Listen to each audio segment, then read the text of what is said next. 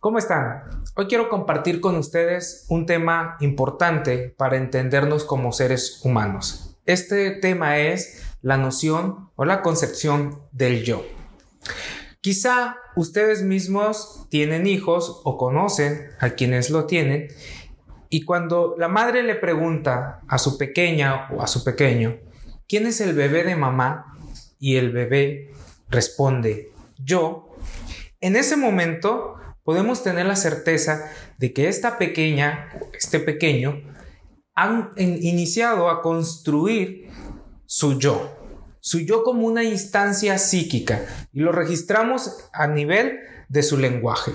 ¿Qué quiere decir construir su yo?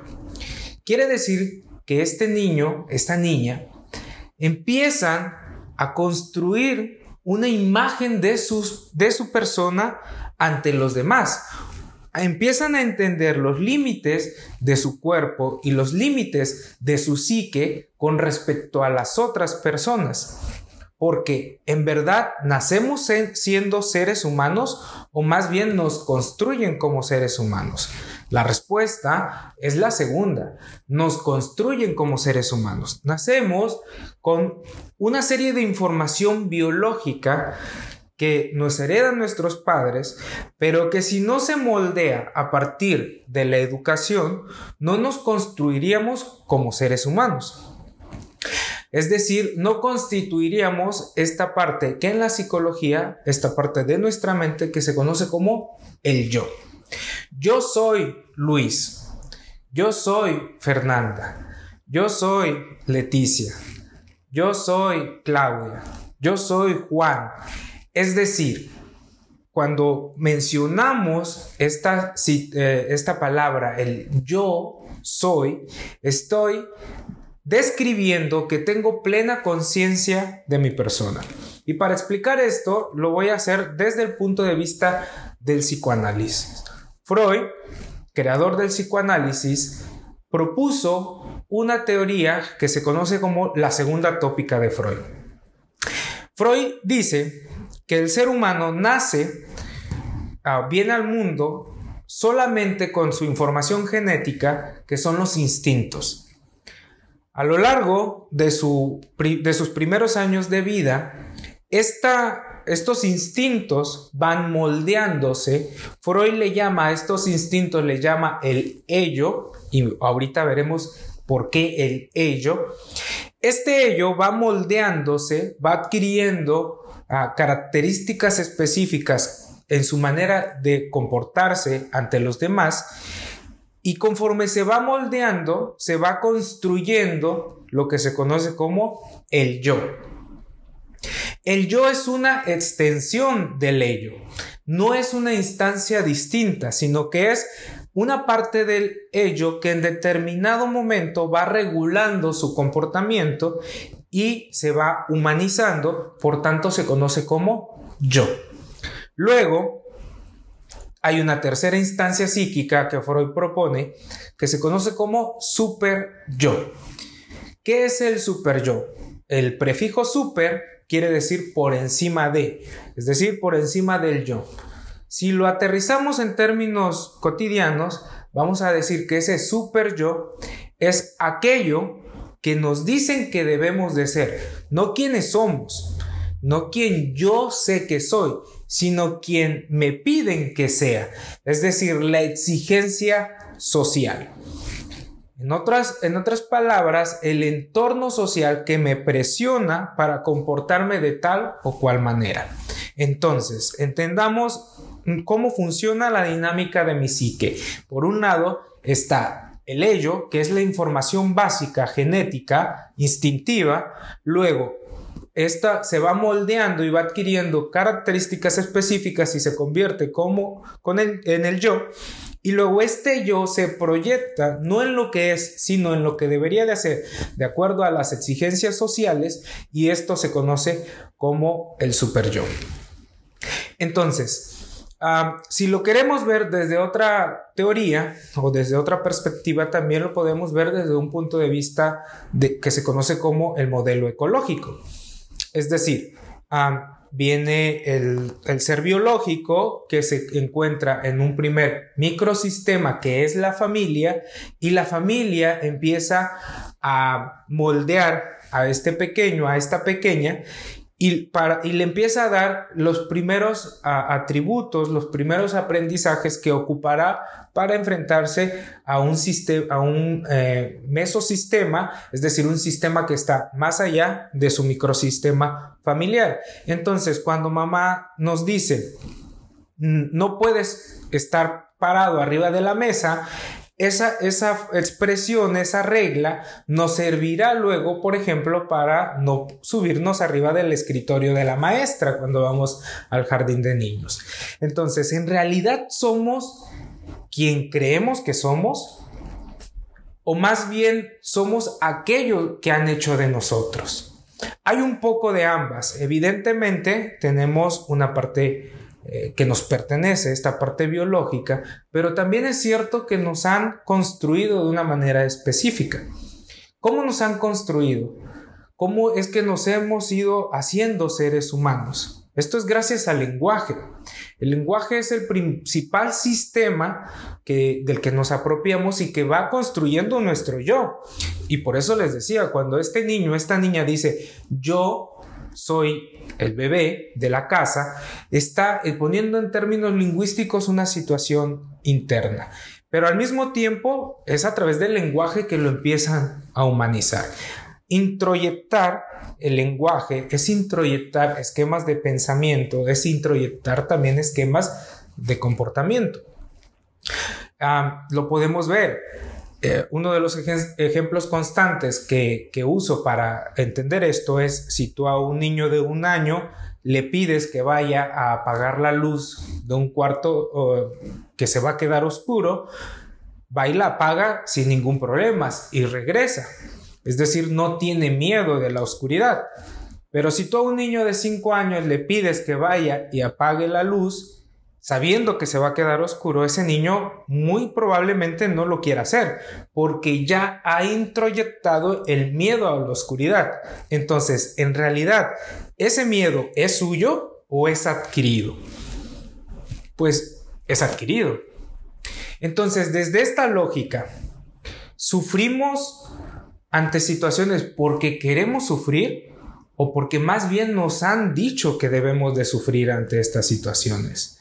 Me duele la pérdida de un objeto o de una persona porque quiero que me duela o más bien porque han hecho de mí ese sujeto que al que le debe de doler esa pérdida. Cuando termino una relación de pareja, ¿en verdad me pone triste que mi pareja no esté? O más bien es que he introyectado, he llevado ante mí la situación social de que debo de ponerme triste. Y entonces si no me pongo triste, en realidad estoy fuera de la norma social. Bueno, esta situación es el conflicto constante de las personas, el conflicto entre lo que piensan como sí mismos y lo que y la exigencia del entorno. Y muchas veces la exigencia del entorno, ese super yo, nos presiona de tal manera que nos hace sentir que lo que, que pensamos internamente está en contra de lo que deberíamos de ser. Y esta lucha entre la exigencia social y mi pensamiento individual, aunque podríamos poner entre paréntesis en realidad pensamiento individual, porque como dije, en realidad ese pensamiento me, lo he construido a partir del pensamiento de otros, pero bueno, está este pensamiento individual y esta exigencia social esto es una de las cosas constantes por las que las personas empiezan a tener eh, conflictos internos y situaciones que quieren trabajar desde la psicoterapia. Es decir, empieza a haber una discordancia entre lo que el entorno exige que deben de hacer y pensar y lo que internamente sienten que deben de hacer y pensar. ¿Cómo resolver esta problemática? hay muchas maneras. La principal, creo yo, es reconstruir nuestra manera de pensar y entender lo que nos han dado desde lo social. ¿Qué quiero decir con esto? Si yo sufro por amor, en realidad estoy sufriendo porque me enfrento a las cosas del entorno con una idea de amor de la que me he apropiado. Y entonces me he apropiado de la idea de amor de, de, sufrimiento. Es decir, si no sufro, no estoy amando. Y sin darme cuenta, me he apropiado tanto de esta idea que de alguna forma busco cómo hacerme sufrir cómo llevar la relación a un estado de sufrimiento, porque solo así siento que estoy en un verdadero eh, eh, estado de enamoramiento. En verdad siento que amo a la otra persona porque sufro. Cuidado con eso. En realidad amar no necesariamente lleva al sufrimiento. Debemos ser muy conscientes que en realidad estoy sufriendo por la idea que tengo. Entonces, si yo cambio mi idea de amor en este caso, podré tener recursos adaptativos distintos para afrontar la situación que el entorno me está poniendo. recursos mucho más sanos y que me lleven a tener una estabilidad emocional de mayor, vamos a decirlo así, de mayor calma para mi ser. Bueno, por el día de hoy es todo. Espero que el tema les sirva y eh, los invito a que vean esta segunda parte en donde estaremos abordando a través de un diálogo lo que abordamos en este momento de forma teórica. Muchas gracias.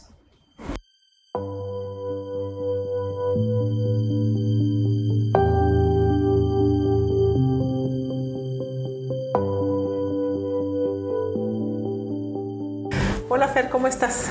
Hola Leti, ¿bien y tú? Bien, gracias por estar en este que es nuestro primer podcast formativo de sanar. Espero que te haya escuchado, te haya gustado lo que escuchaste de parte de Luis. Muchas gracias por invitarme. Es, es interesante, bueno, para mí me, me fascina pensar en esto de la decisión del yo. A ti, ¿Te sorprendió pensar que hay una Fernanda psicológicamente o psíquicamente dividida?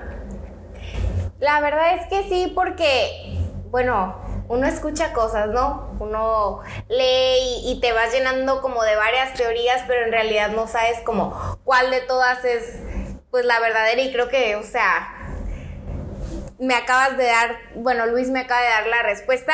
Yo siempre había escuchado como que, ok, el carácter, ya naciste con él, o sea, ya vienes con él, o realmente es algo socialmente aprendido, y como nunca había puesto sobre la mesa el que, bueno, es que son las dos cosas, o sea, tú tienes una naturaleza biológica de lo de tus necesidades y tal, y aparte tienes eh, como la educación social que has recibido a lo largo pues de tu vida. La formación que te ha sido eh, heredada, impuesta, invitada, que finalmente es lo que te construyó. Claro.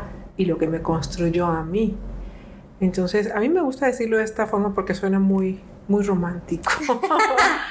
Somos seres biológicos, nacemos siendo seres biológicos y es en el seno de una familia donde nos convertimos en un ser humano, ¿verdad? Y ah, hoy que hay tanta violencia y tanta agresividad y no sé si has escuchado, ¿qué está pasando con el ser humano? Pues revisémonos. Claro. Porque estamos construidos, construidos por ese entorno.